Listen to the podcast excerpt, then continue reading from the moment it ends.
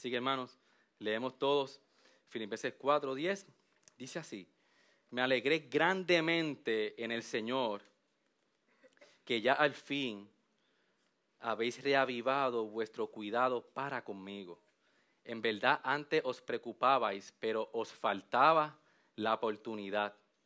No que hable porque tenga escasez, pues he aprendido a contentarme cualquiera que sea mi situación. Sé vivir en pobreza y sé vivir en prosperidad. En todo y por todo he aprendido el secreto, dan tanto de estar saciado como de tener hambre, de tener abundancia como de sufrir necesidad.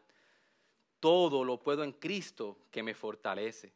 Sin embargo, habéis hecho bien en compartir conmigo en mi aflicción.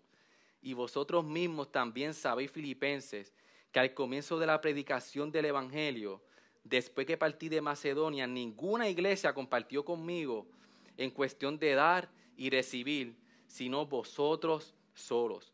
Porque aún a Tesalónica enviasteis dádivas más de una vez para mis necesidades. No es que busque la dádiva en sí, sino que busco fruto que aumente en vuestra cuenta. Pero lo he recibido todo y, y tengo en abundancia. Estoy bien abastecido, habiendo recibido de Epafrodito lo que habéis enviado, fragante aroma, sacrificio aceptable, agradable a Dios. Y mi Dios proveerá a todas vuestras necesidades conforme a sus riquezas en gloria en Cristo Jesús. A nuestro Dios y Padre sea la gloria por los siglos de los siglos. Amén. Saludad a todos los santos en Cristo Jesús. Los hermanos que están conmigo os saludan. Todos los santos os saludan, especialmente los de la casa del César. La gracia del Señor Jesucristo sea con vuestro espíritu. Amén. Oramos, hermanos. Señor, gracias. Gracias por tu amor, por tu misericordia. Gracias por la oportunidad que nos has dado, Señor, de estar en tu casa todos aquí, Señor, reunidos, adorando juntos, Señor, tu santo y bendito nombre, Señor. Nos ponemos ahora, Señor, a, exponer tu palabra, Señor. Te pedimos, Señor, que sea tu palabra quien nos transforme, Señor. Es tu palabra, Señor, la, única, Señor, que nos puede transformar a nosotros para seguir pareciéndonos más a ti, Señor. Eh, quita todo, Señor, el nerviosismo. Ayúdanos, Señor, a exponer tu palabra fiel, Señor. Que seamos fieles a tu palabra, Señor. Nos ponemos en tus manos, Señor. Confiamos en ti, dependemos de ti, Señor. En el nombre de Jesús. Amén. Amén. Bien, hermano, ya por fin, eh, hoy culminamos la, serie positiva de Filipenses. Llevamos ya bastante tiempo, creo que más de un año, en, varias, varios hermanos dando eh, sus exposiciones. Y yo no sé ustedes, pero ya yo me siento parte de Filipenses. Yo le decía a Wimari, cuando yo vaya al cielo, Dios mío, que yo tengo fe, que, amén, que estoy en ti. Cuando yo, yo, vaya al cielo, yo voy a preguntarle al Señor, Señor, ¿dónde están los de Filipo? Y yo quiero sentarme con ellos, porque hermano, hemos aprendido de esta iglesia muchas cosas. Y verdad que yo decía a Mari, ¿cómo serán ellos? ¿Estarán, ellos se conocerán allá arriba en el cielo? No sé, pero sé que, que, no, que nos podemos identificar con ellos. Una iglesia buena, una iglesia que, que ha ayudado a Pablo eh, en muchas cosas. Y precisamente, hermano, al final de este capítulo, Pablo toca unos temas que él ha venido tocando en la carta. Hermano, estamos en una sociedad bien egoísta. Estamos en una sociedad donde todo el mundo busca lo suyo. Yo primero eh, mm, busco mi, mi, bienestar, yo primero busco qué es lo que me interesa a mí. Y entonces cuando yo estoy bien, entonces es que yo puedo ayudar a las personas. El que ayuda mucho, vemos que lo hace en muchas ocasiones para que digan que está ayudando, wow, como para, para esa persona eh, vanagloriarse.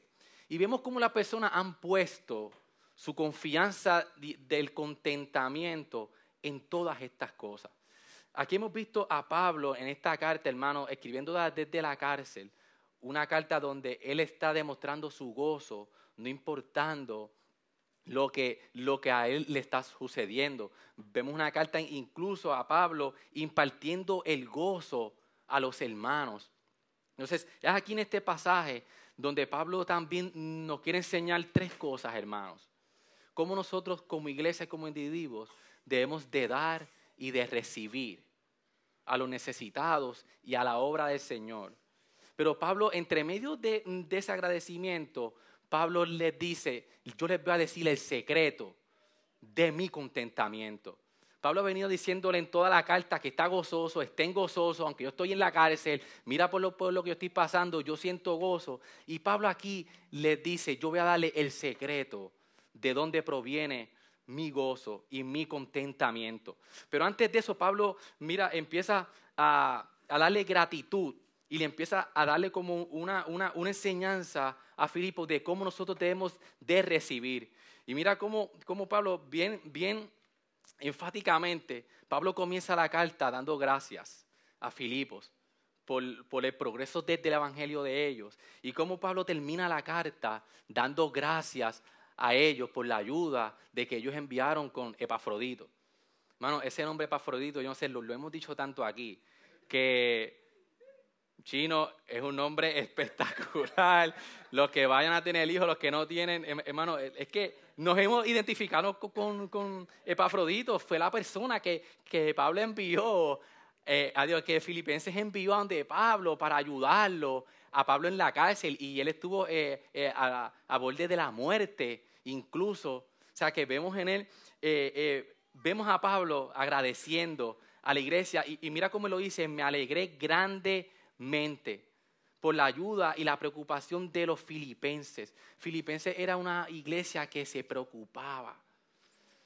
Se preocupaba tanto por Pablo como por la propagación del Evangelio. Y es bien interesante cómo Pablo aquí, él no le está reclamando, porque aparentemente pasó algo, hubo un momento donde ellos no tuvieron la oportunidad de ayudarlo. Y aquí Pablo no está sacándole en cara, no, no, mira, ¿qué, qué es lo que está sucediendo?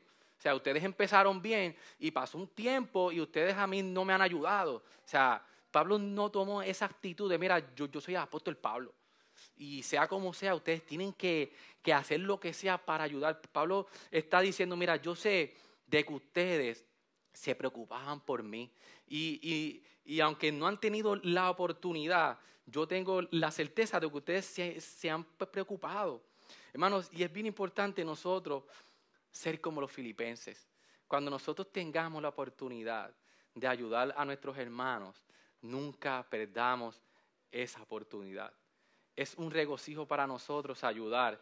Yo me gozaba porque, saben que eh, la semana que pasó, eh, Necha estuvo eh, en el hospital con la, con la hija y ella envió un mensaje y dijo, necesito que alguien me traiga comida al lugar donde, a la habitación yo estaba en mi trabajo y yo como, como que me desesperé. Y, y yo llamo a Wilmary y Wilmary dice, mira, ¿qué podemos hacer para ayudarla, hermano? Y nos vimos imposibilitados en ayudarla en ese momento, pero de momento cuando Wilmary me, dice, no, mira Israel, el Vita está allí en el hospital y el Vita fue a ayudarle. O sea, ella no perdió la oportunidad de ayudar, no solamente de preocuparse por ella, porque todos estábamos bien preocupados, sino que ella accionó en ayudarla a ella en ese momento donde ella más lo necesitaba. Y así podemos aprender de Filipo, hermanos, cómo nosotros tenemos que estar bien pendientes a nuestros hermanos cuando están en necesidad. Pero Pablo hace algo bien interesante, sino que Pablo no le está agradeciendo a Filipo directamente a ellos por su ayuda. Y cualquiera puede decir, wow, este Pablo, qué modales. Pablo está diciendo, me alegré grandemente en el Señor. Pablo estaba bien enfocado, hermano, de que él sabía de que la ayuda provenía del Señor. El enfoque central es de, de regocijarse en el Señor, que es el proveedor supremo de todas las cosas. Hermanos, Pablo sabía de que la provisión que nosotros recibimos de nuestros hermanos realmente proviene del Señor. Es un enfoque central en Dios. Nosotros tenemos que aprender, hermanos, como iglesia, de que cuando nosotros damos y recibimos, no es horizontalmente, sino cuando nosotros damos, lo hacemos en forma de triángulo, donde Dios está arriba y nosotros los hombres estamos acá. Que cuando yo recibo algo es porque proviene del Señor. Y cuando nosotros damos a nuestros hermanos, lo damos a través de Dios, por, el agradecimiento que tenemos.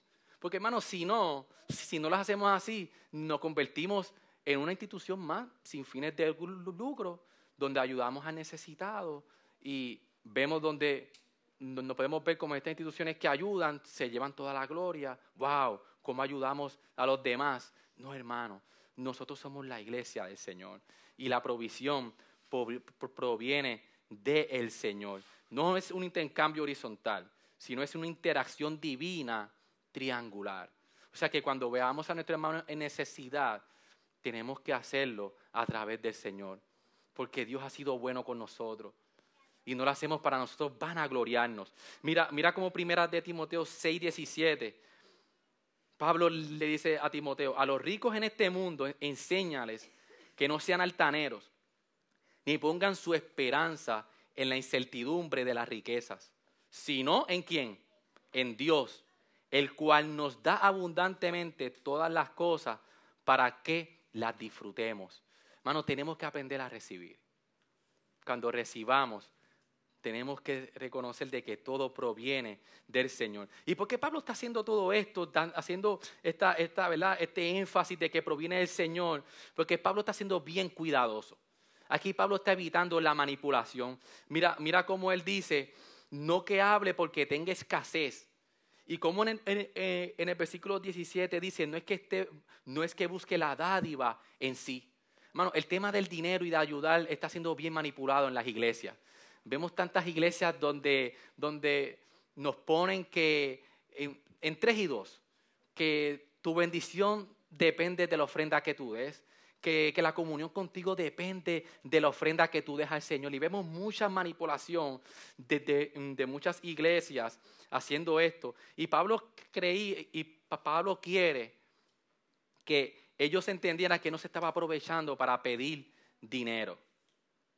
Yo no sé si ustedes han visto, eh, eh, es como una ilustración, cuando usted se suscribe a una, a una sociedad sin fines de lucro y le está ayudando y ponle que usted puso algo mensual, ¿verdad? Y ponle que en algún mes usted no pudo enviarle el cheque o algo. Prácticamente cuando le envían la carta, no sé si ustedes la, han visto, y parafraseando, la carta dice, eh, wow, gracias por toda la ayuda que nos has dado, pero este mes no hemos recibido la, la, ayuda, eh, realmente estás preocupado por la, por, la institución. O sea, hermano, que vemos una manipulación en las iglesias, vemos una manipulación en esto con el dinero a través de, de, muchos ámbitos. Y vemos como Pablo, él no se regocijaba por el don en sí mismo, sino que Pablo estaba interesado, como él dijo en el versículo 17, en que la iglesia diera frutos que agradaran a Dios. Pablo está también evitando la alabanza exagerada.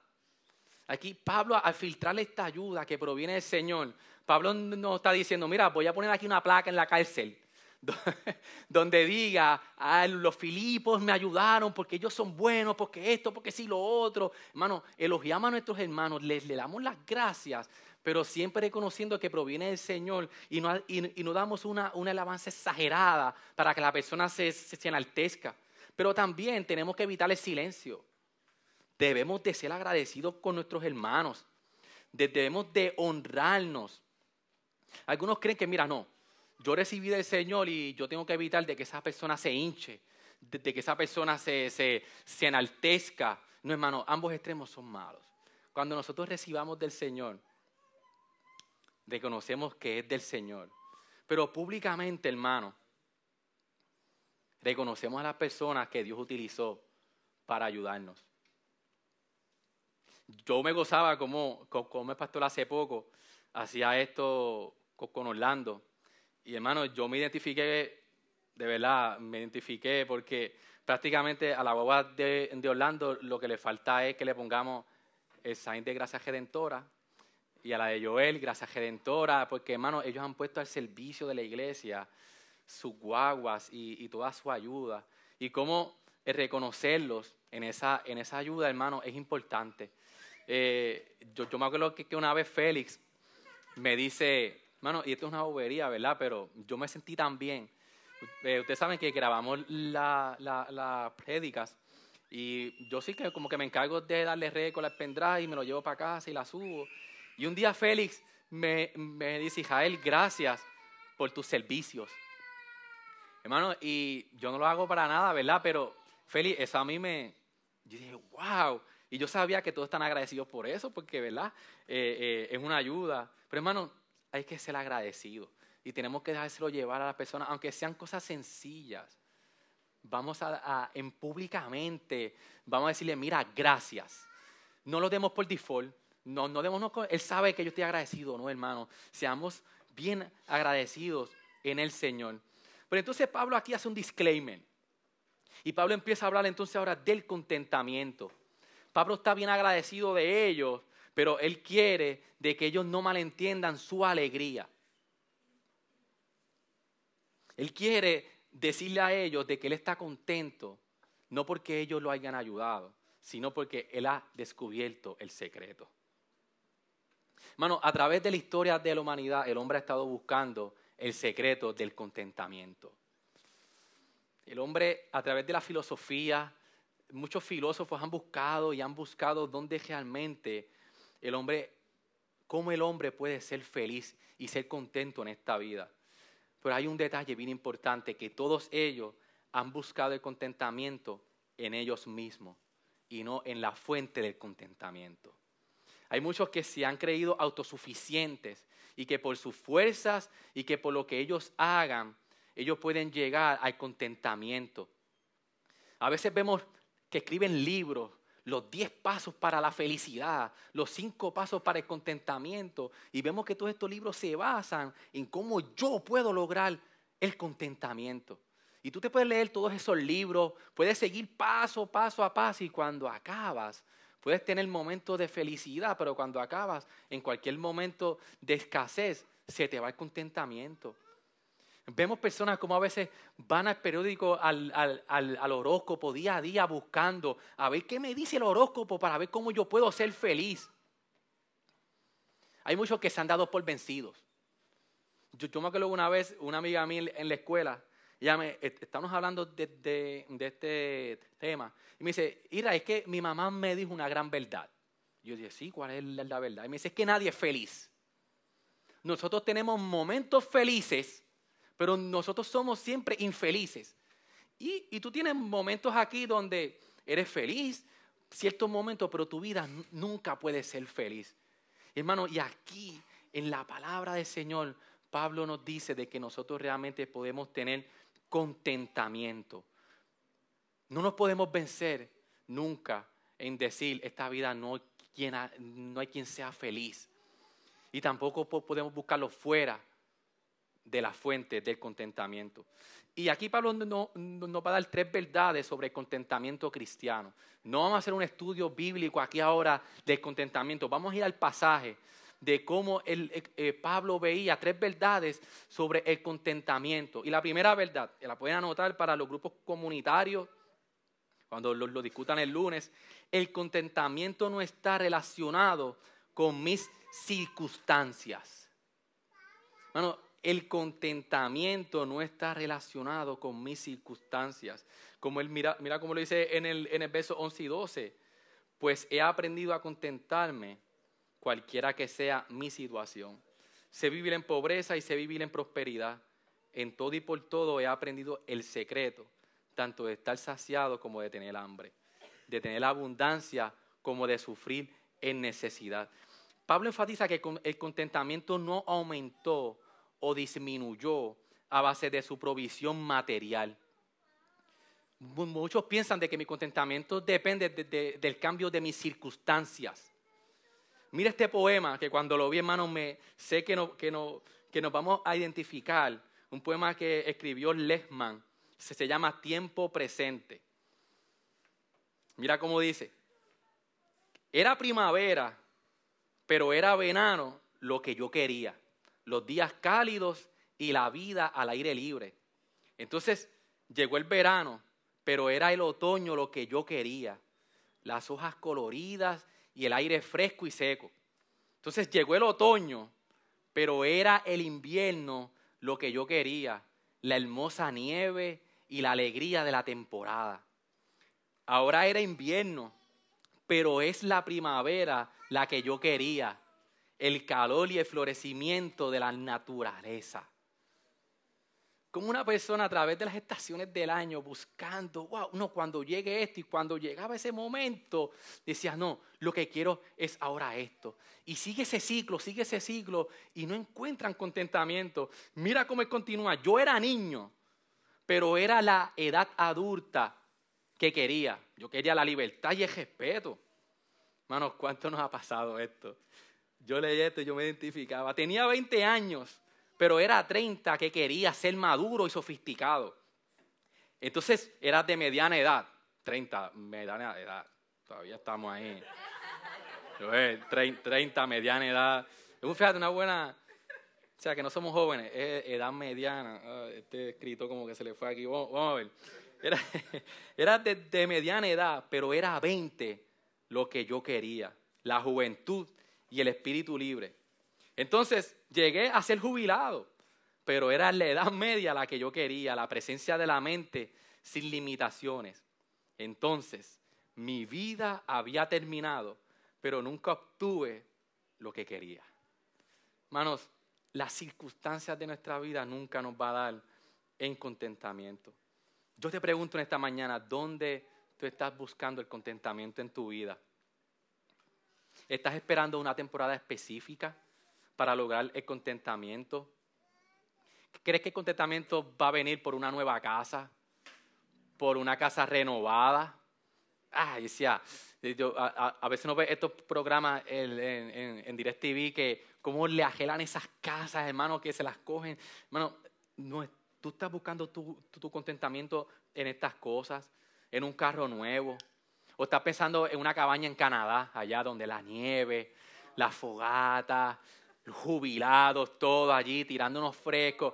No, Félix, el frío, eso es un día y ya, eso, una semana y vámonos. Félix no puede hablar de eso. ¿Dónde realmente estamos buscando el contentamiento? Pablo hace una severa, aquí algo bien interesante, de que Pablo dice, he aprendido de que el contentamiento se aprende.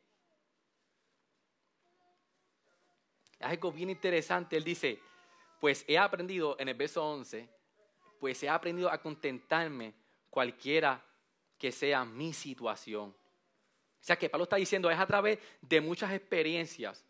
Pablo aprendió que había algo más que suficiente que la abundancia y la escasez.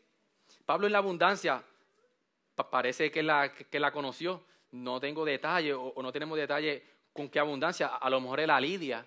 ¿Se acuerdan de Lidia al principio? que fue la, que fundó Filipos.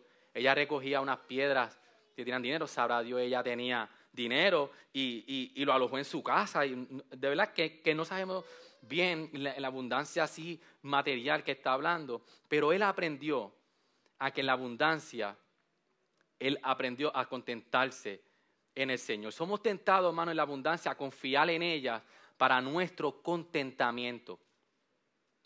Y Pablo se dio cuenta de que aún en la abundancia el contentamiento no estaba en ella. Mira, mira cómo en primera de Timoteo 6, 9 al 10, Pablo le dice a Timoteo, pero los que quieren enriquecerse caen en la tentación y lazo y en muchos deseos necios y dañosos que hunden a los hombres en la ruina y en la perdición, porque la raíz de todos los males es el amor al dinero, por el cual codiciándolo algunos se extraviaron de la fe y se torturaron en muchos dolores. Mira, y, mira cómo Eclesiastes 5.10 nos expresa que mientras más nosotros tenemos económicamente, más el hombre quiere. El dinero es algo que a lo mejor en el momento uno puede, wow, estoy bien económicamente, tengo todas mis comodidades, me siento contento, pero como el dinero nos lleva a querer cada día más. Mira cómo Eclesiastes 5.10 dice, el que ama el dinero no se saciará de dinero y el que ama la abundancia no se saciará de ganancias. También esto es vanidad. También Pablo nos dice que a través de la escasez, de las dificultades, donde él aprendió a contentarse en el Señor. Hermano, y Pablo sí que pasó por momentos bien difíciles. Mira un panorama desde cómo Pablo, desde lo que Pablo ocurrió en él. 2 Corintios 11, 24 al 27 dice, cinco veces he recibido de los judíos 39 azotes. Tres veces he sido golpeado con varas. Una vez fui apedreado. Tres veces naufragué. y he pasado una noche y un día en lo profundo, con frecuencia en viajes, en peligros de ríos, peligros de salteadores, peligros de mis compatriotas, peligros de los gentiles, peligros en la ciudad, peligros en el desierto, peligros en el mar, peligros entre falsos hermanos, en trabajos y fatigas, en muchas noches de desvelo, en hambre y sed, a menudo y sin, comida, en frío y desnudez. Mi hermano, Pablo pasó todas estas dificultades, pero él aprendió que podía estar contento, no importando sus circunstancias. Porque no se basaba el contentamiento en sus circunstancias. Él había aprendido que había algo mucho más suficiente que eso. Hermano, a veces es bien difícil entender esto. A veces es, tú decir, Jai, tú estás hablando todo eso ahí como si, como si esto fuera tan fácil como si esto fuera, pero no hermano, por eso es que Pablo decía, yo he aprendido. Nosotros a través de las circunstancias que tengamos de escasez o de abundancia, en cada una tenemos que aprender que en ella no está el contentamiento, que el contentamiento está en el secreto que Pablo nos expresa. ¿Y cuál es el secreto? ¿Cuál es ese secreto que Pablo dice? Es como un secreto a voces. Mira cómo el verso 13 dice, porque todo lo puedo en quién? En Cristo que me fortalece. Tercer punto que nos habla del contentamiento. El contentamiento fluye de la unión con Cristo y de nuestra confianza con Él. Hermano, es un verso que se ha, que se ha utilizado se ha malinterpretado mucho. Eh, vemos a tantos deportistas que utilizan este verso para literalmente decir, yo todo lo puedo en Cristo que me fortalece. Vemos un Curry que ha puesto este este eslogan ante sus tenis, si no me equivoco, y está a punto de, eliminarse. Eh, hay veo haters por aquí, veo haters por aquí en esta esquina. No, yo creo que va. bueno, vemos a, tantas personas, Evander Holyfield, que decían, no, yo puedo en Cristo que me fortalece. No queda Tyson, y con la misma eslogan de todo lo puedo escrito que me fortalece, después derrotado por un boxeador. Vemos aquí los viernes a tantos hermanos en, Cristo como se creen deportistas. ¿ah? Y vamos allí, hermano, y tratamos de ser baloncelistas. Y realmente yo le puedo decir a todos los varones que, que por más que, lo, que digamos que lo vamos a poder en Cristo, no es, no es falta de, de confianza en el Señor, sino es falta de habilidad. A veces tenemos que ponernos para nuestro número. No quiero mirar a nadie, ¿verdad? Aquí. Pero realmente, hermano, han cogido esto como para prácticamente creerse de que todo lo vamos a poder hacer en Cristo y quieren manipular esta expresión. Entonces yo le pregunto, pues, ¿por qué entonces Pablo no utilizó esto para salir de la cárcel? Salir corriendo a las millas de Flan, como dicen, romperse las cadenas y salir. Pablo estaba ahí aprendiendo a que Cristo era suficiente para él. Me gusta mucho cómo la, la, la, Biblia Nueva Versión Internacional, en la versión inglés, cómo lo expresa. Y dice, puedo hacer todo esto a través del que me da las fuerzas. Bueno, la palabra todo tiene que estar amarrada al contexto del pasaje. Pablo está diciendo que es a través de Cristo él puede estar contento no importando las circunstancias. Lo que Él dice que todo lo puedo en Cristo que me fortalece, es que todas estas cosas que Él puede obtener, todo, todo esto en la abundancia, en la escasez, Él puede conseguir el contentamiento, porque está en Cristo. Y esa unión con Cristo, hermano, qué bueno que el pastor hizo esa serie, que podemos entender de nuestra unión con Cristo, que nosotros estamos en Cristo y Cristo está en nosotros. Y gracias a esa unión que fluye nuestro contentamiento. Ese es el gran secreto, hermano. El contentamiento fluye de nuestra unión con Cristo. Ahora te pregunto esta mañana, ¿Cristo es suficiente para ti? ¿Realmente Cristo ha sido suficiente en tu vida para tú obtener el contentamiento? Solamente es en Cristo y lo necesitamos a Él. ¿Realmente te has encontrado con el Señor, con tu Salvador? ¿Realmente tú, tú te crees que lo necesitas? ¿O crees que es algo más en tu vida? Mira, un corredor de la, de la, de, no, un correo no, disculpe, CJ Mahani dice, Pablo aprendió el secreto porque aprendió a prestar atención al Salvador. Pablo no estaba preocupado por su situación, él estaba preocupado por Jesús. Ese era el secreto. Un piloto de NASCAR una vez dijo, NASCAR, estos carros que, que, que están en competencia, él dice, o te enfocas o terminas chocando con algo bien duro. Así es la vida cristiana, hermanos. O, o, nos enfocamos en Jesús o chocamos con el descontento de la vida. Enfoquémonos en Jesús. Así como lo hace este corredor de caro que tiene que enfocarse, porque si no lo que le espera es, esa, eh, eh, eh, es un choque, es tremendo choque. Nosotros tenemos que enfocarnos en Jesús, porque si no nos vamos a chocar con el descontento de la vida. Enfoquémonos en el Señor.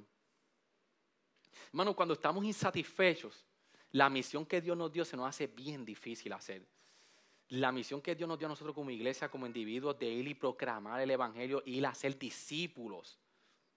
Se nos hace bien difícil. ¿Por qué? Porque estoy tratando de buscar la satisfacción en mis circunstancias y en lo que yo tengo que tener. Es como, hermano, en los misioneros que dejan toda su comodidad para hacer la misión, porque están enfocados en Jesús y no en sus circunstancias.